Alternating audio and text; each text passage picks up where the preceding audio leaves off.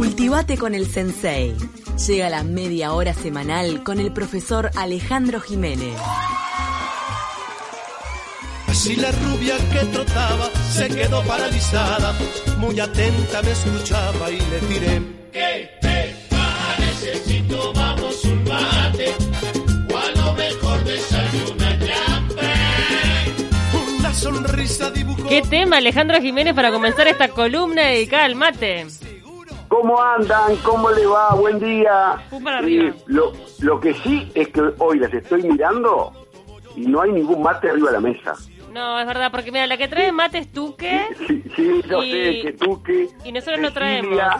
Cecilia, es otra también matera, Ah, ¿no? ah, Este tema de la Vane. auténtica... Vale, está levantando su mate.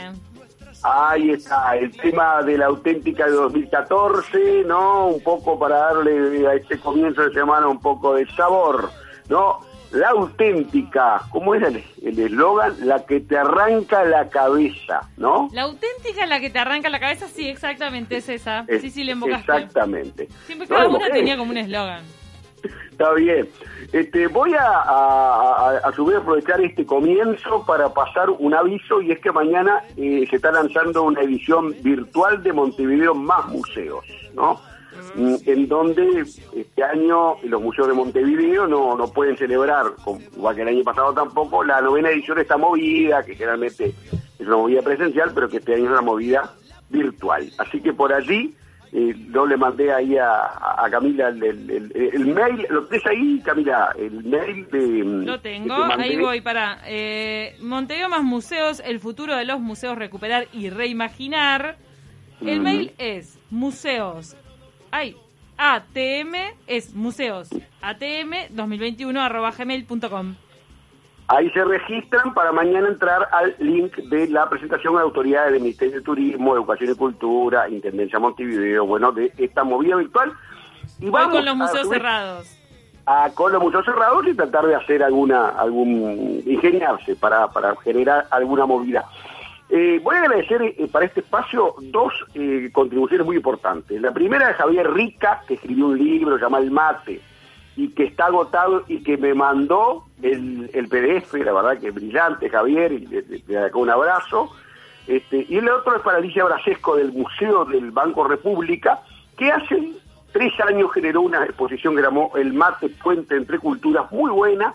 Este, me pasó unas fotos que de las cuales ahora vamos a hablar, de distintos mates, distintos personajes históricos tomando mate, también tomando con el Ilex paraguayensis. ¿Ya saben qué es eso? No. Eso es la, la yerba mate, es Ah, el nombre científico. no sabía.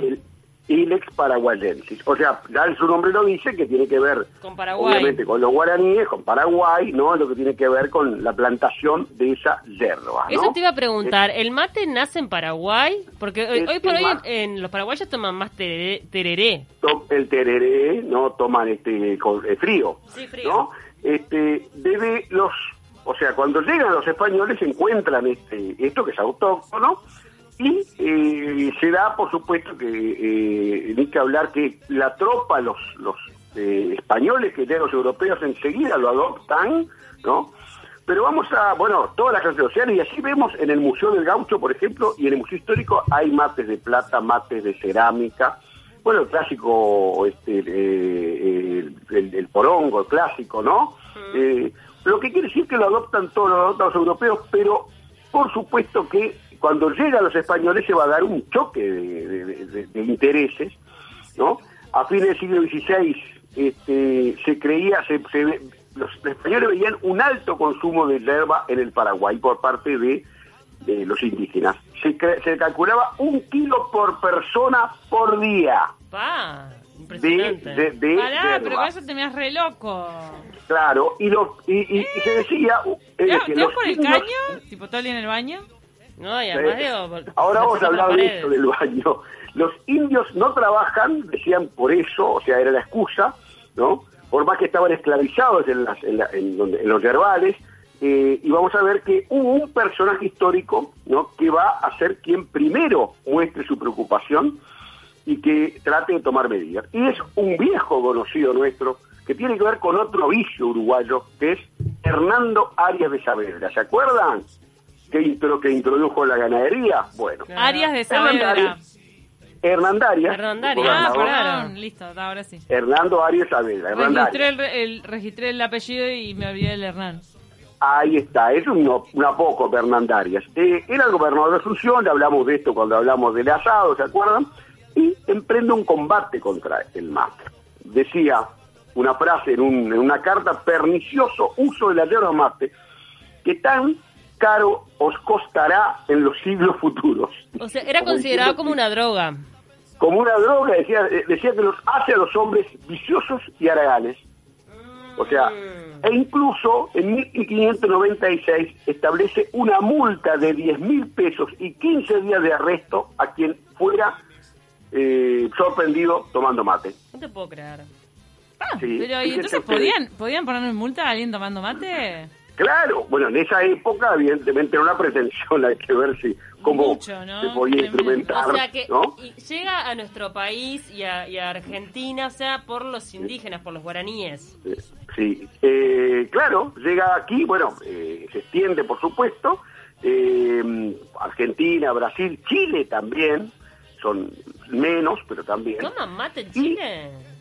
En Chile también se toma, sí, en Chile Ah, también. este, eh, en 1603 eh, se establece también eh, la persecución a los vicios que eran que se suponía que afectaban un poco lo que era el trabajo de los indígenas. Eh, vicios, estamos hablando, alcohol y yerba mate, ¿no? Y ahí Hernandarias manda quemar toneladas en las plazas públicas Ah, como si fuera la droga. Claro, como si fuera una droga, el combate a eso que perjudicaba, evidentemente, la acción o el trabajo. De, lo que le importaba a, a los españoles era que los indígenas trabajaran. Por más que Hernandarias se acuerda que habíamos dicho que era criollo, era nacido en los pocos casos de gobernantes españoles del Imperio Español, nacido en territorio americano. Hago un ¿no? paréntesis. El mate Diga. es enemigo de la actividad teniendo en cuenta que uno para o se detiene. O sea, si, si requiere físico lo que estás haciendo, no podés parar a tomar mate. Es muy difícil. No, pero igual, depende qué actividad, depende. Está, acá Yo en la radio estamos hablando. No, estás sentado, podés Claro. tomar. No, pero- en una oficina también. Sí, porque a veces te levanta. A mí lo que me pasa es que a veces de repente estoy media este, Dormida zombie. dormida o zombie, me tomo unos mates, me levanta y, y me permite seguir haciendo lo que estaba haciendo.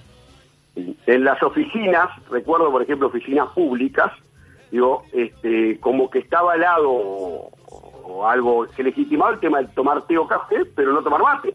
Claro. O sea, hay como, o sea, yo evidentemente... Está como mal eh, conceptuado, sí, sí, sí. exactamente, y todavía, eh, cada vez menos, está eso de el vago, el aragán de la esquina, el que no trabaja, ¿cómo está? Con el termo bajo el brazo, todavía mucha gente, sobre todo gente mayor, lo sigue en algún caso pensando. Pero también, vamos a ver, alguien lo dijo por ahí, un padre, un sacerdote, el padre Torres, por esos años de principio del siglo XVII, estaba en contra del mate porque decía, estorba mis misas, porque fieles, los fieles salen a orinar en medio de ellas. O sea, se iban de la misa para ir al baño. Entonces eso a este sacerdote no le gustó. Ay, una pausa ahí en la misa no da. Sí, evidentemente, digo, habían excusas. Bueno, finalmente en 1634 se aprobó eh, fomentar la exportación de la yerba, la yerba por supuesto, en- en- eh, y la autorización para consumirla. O sea, en 1634 ya, y ahí había presión ya de los europeos que se habían no Eh, afiliado a esta costumbre americana. ¿no?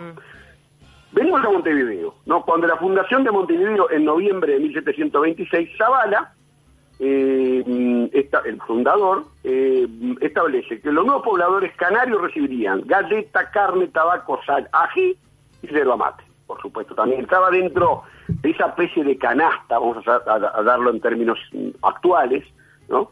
Eh, esa, eh, por supuesto, también la yerba mate. Y según las crónicas por de 1766, 63 de Don Pernet y de un francés, habla de que veía tomar mate de mañana, de tarde, de noche. O sea, era una costumbre que, por supuesto, los europeos van a ir adquiriendo. Tal es así, en el siglo XIX, ya puede decirse que hasta en, lo- en las veladas bailables, hasta en los bailes de los hogares pudientes de Montevideo, siglo XIX, se tomaba mate, ¿no?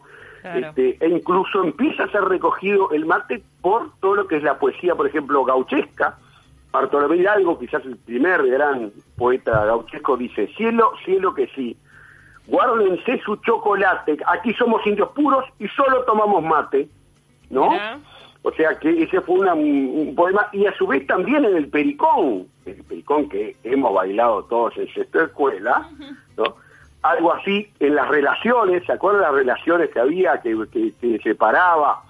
Eh, una de las relaciones decía, tengo rancho y tengo pingo, mate y hierba para tomar, solo me falta una china que me quiera acompañar. Ah, ¿no? Y ahí había una, una respuesta, ¿no? De, Sí. ya, ya en el siglo XIX se, eh, eh, se empieza a apropiar eh, la- eh, el americano o el, o el local o el o el europeo que ya es el- que ya está aquí ya se establece el criollo porque ya se empieza a dar el cruce evidentemente ya la mezcla de culturas y de sí. razas Igual ¿no? de todas maneras es llamativo cómo no se expandió un poco más, ¿no? O sea, toda esta gente, eh, digo, sí se quedó Sí. como en esta zona del mundo, pero en otras Mm. partes donde, no sé, de repente algún europeo que podría se podría haber Mm. expandido y no no no ha ocurrido. Sí, no ha ocurrido, pero igualmente vieron ustedes que conoce, algunos obvio. casos, ¿no? Que sobre todo un famoso futbolista como Griezmann, ¿se acuerda de Sí, Griezmann. tomando mate? ¿Cómo ¿no? lo incorporó él? Ahí está. Y vamos a ver este, que en el siglo XIX ya las epidemias fortalecen el poder médico y a fines del siglo XIX e inicios del XX los médicos empiezan a susti- a sustituir a los, a los curanderos en las ciudades. ¿Se acuerdan que habíamos hablado de esto con las epidemias? ¿no? Lo que es el, el médico, la medicina se fortalece con las epidemias de amarilla, cólera, que se dan en la segunda mitad del siglo XIX. Y el mate ahí es contraindicado por los médicos, ¿no? Porque la saliva portaba gérmenes transmisibles Mirá. a través del pico de la bombilla. Ahí es sea, del coronavirus no es nuevo. no, ahí está, se recomienda no compartir, siglo XIX, cuando las epidemias, ¿Qué? ¿no? Este, Me imagino la su fiebre para- amarilla también se podía transmitir por ahí. Cla- Claro, toda la prevención de infecciones dentarias, también afecciones pulmonares bronquiales, la tuberculosis, no solo epidemias, tuberculosis, sífilis. Para la todo eso tuberculosis, es- horror, agarrártela. No, Dice es- Gabriel, muy interesante ver, como siempre el sensei, me hizo acordar a mis participaciones en el Pericón. en el pericón, claro. Gabriel. ¿tenías versos en el Pericón? Yo no me acuerdo si en el Pericón de Relaciones, las relaciones. Claro, que- que te Después contestabas. iban con- contestando exactamente. Yo me acuerdo que la Vamos China, a- nosotros éramos las chinas, teníamos que contestar de una forma como, no te hagas el vivo, ¿no? Era medio así. Claro. Ah, pero nosotros hacíamos una de estas relaciones porque me parece que no daba, como que los chiquines pasaban Sí. vergüenza. Era una cada uno. Uno cada ¿no? uno. Te- No, te, aprendías un lo, versito. lo sintetizamos. Yo lo hacía, yo, Mm. yo hice una, me Mm. acuerdo. Con muchos... Re- eh, respondí, me decían algo y tenía que responder, no sé, y te- meter actitud. Este, si bien este, los sectores altos, ahí les, para seguir con el relato, ven el mate como poco elegante, y hasta Mersa se habla, los bajos lo siguieron tomando y después, por supuesto, el mate se va a generalizar. Voy a ir a dos cosas para terminar. Lo primero es en Punta del Este, en 1963, la conferencia de la OEA, muestra que era famosa imagen que yo subí incluso a mis redes, del Che y Eduardo Víctor Aedo, que era, era integrante del Consejo Nacional de Gobierno, presidente en esos momentos, tomando mate la azotea de Aedo en Punta del Este. ¿no? Esa imagen icónica, sin ninguna duda, lo que provocó que Bernito Nardone, también integrante del Consejo de Gobierno, criticara que un comunista tomara mate, hablando del Che, ¿Eh? y, propuso un, y propuso un acto de desagravio al mate. No, no, no. En 1963. Ya se partidizaban las cosas antes de Twitter. Claro, y una tradición, además, como diciendo que como un comunista venía a tomar mate acá. No sabía eh, Nardone que Guevara, Che, nació en un verbal en Misiones, ya que sus padres trabajaban allí, este eh, hacia 1927 nació en el 28. O sea que evidentemente era una persona muy ligada a esta costumbre de este, lo El que mate, es el, mate. Para ir terminando, le voy a contar lo último y que tiene que ver con, eh, hace 2014, en febrero, el plantel del Parma, equipo italiano, de primera división, visita al Papa Francisco. Allí, Sí. entre ellos estaba el Mota Gargano, Walter Mota Gargano, hoy Sí. jugador de Peñarol. Sí.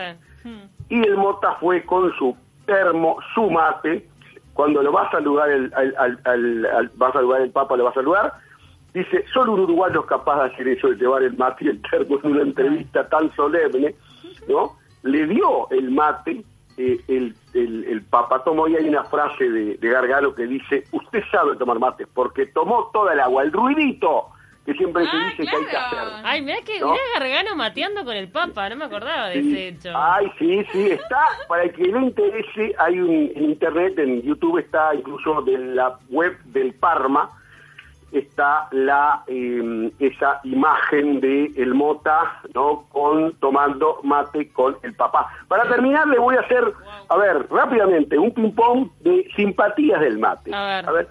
¿qué significa el mate frío? A ver, ¿qué puede ser frío? Algo frío. A ver. Como el ¿Qué tereré, lo que dijimos. ¿Qué significa? Sí, ¿Eh? El mate frío es desprecio. Ah, cuando te, ¿No? dan, ah, cuando te dan un mate frío es es desprecio. Ah, Ah, listo, esa- cuando no es no es eh, preacordado que sea frío. Claro, claro, te lo dan y Claro, está es- frío. Desprecio. Los significados que puede tener el mate que han Claro. estudiado Javier Rica y otros eh, eh, Bien. investigadores. Bien. Muy caliente, Te quieren ¿qué matar. puede ser? Ay, No, ardo de amor por ti. ¡Ay, Ah. no me Y si decís, mira que está caliente, que es como siempre te dicen, viste, te Bueno, advierten. sí, pero- muero! Me muero, no sabía todo eso. Ah, que me interesa, dale. ¿Qué, qué más? ¿Qué el más? mate lavado A ver. dice a tomar mate otra parte, como es como Ah. mm, eh, eh, si alguien te pasa un mate lavado como que, que Ah, está fue. mm, no Conmigo va muerto, pero los lavo siempre. yo también yo, so- yo soy de las tuyas Es como se Paula, está cerrando el boliche, ya Sí. no hay más mate. ¿Y hay alguna el más? dulce para terminar el dulce Ah, ¿Qué no. puede ser algo dulce? Amistad. Amistad. El, el dulce. Amor. El amargo, muy amargo, indiferencia. ¿No? Mira. Y el mate con miel, hay muchos más, lo que pasa es que por A razones de ver. tiempo, algunos. Es algo, ¿no? El mate con miel. ¿Qué, por qué querrá decir miel? Luna de miel, ¿qué es? Enamorados. ¡Casamiento! ¡Ah! Mirá, pedido Así de casamiento, con mate con miel. Conozco una persona que tomaba mate con leche. Con leche es el mate cocido, que se llama también. Sí, leche Este, tibia y le- bueno, eh, no- no, vamos terminando entonces. Este, Tenemos, eh, tenemos mensajes. Leonidas nos manda, en Chile, en el campo y al sur de Concepción se tomaba mate y se vendía la hoja igual que en Uruguay por la empresa Té Supremo. Mira, metió ahí Té Supremo, que creo que existe acá. En Torres del Paine lo vi tomar con una medida de agua ardiente. Mirá, eso, agua ardiente y No, mate. no, no, qué invento, por favor, no lo puedo creer. Cualquier cosa, Está mezcla como, cualquier bueno, cosa. con leche también, con naranja. O sea, hay este libro de Rica, yo lo recomiendo. Está Pero muy con bien. naranja, peli- Rica. peligro. Huele a peligro. Sí, eh, el libro de Javier Rica está agotado, pero está, es muy interesante para el que le interese ampliar del tema. Vamos a hablar, ¿saben de qué? En la próxima. ¿De qué? Vamos de los temblores, porque vieron Bien. que entramos, parece, Sí. en territorio sísmico. Es verdad, Por lo que pasó cerca de Florida. Te mandamos un abrazo. Ale. Muy bueno como siempre. Bueno, muchas gracias. Nos vemos la semana que viene. Nos, nos, nos oímos.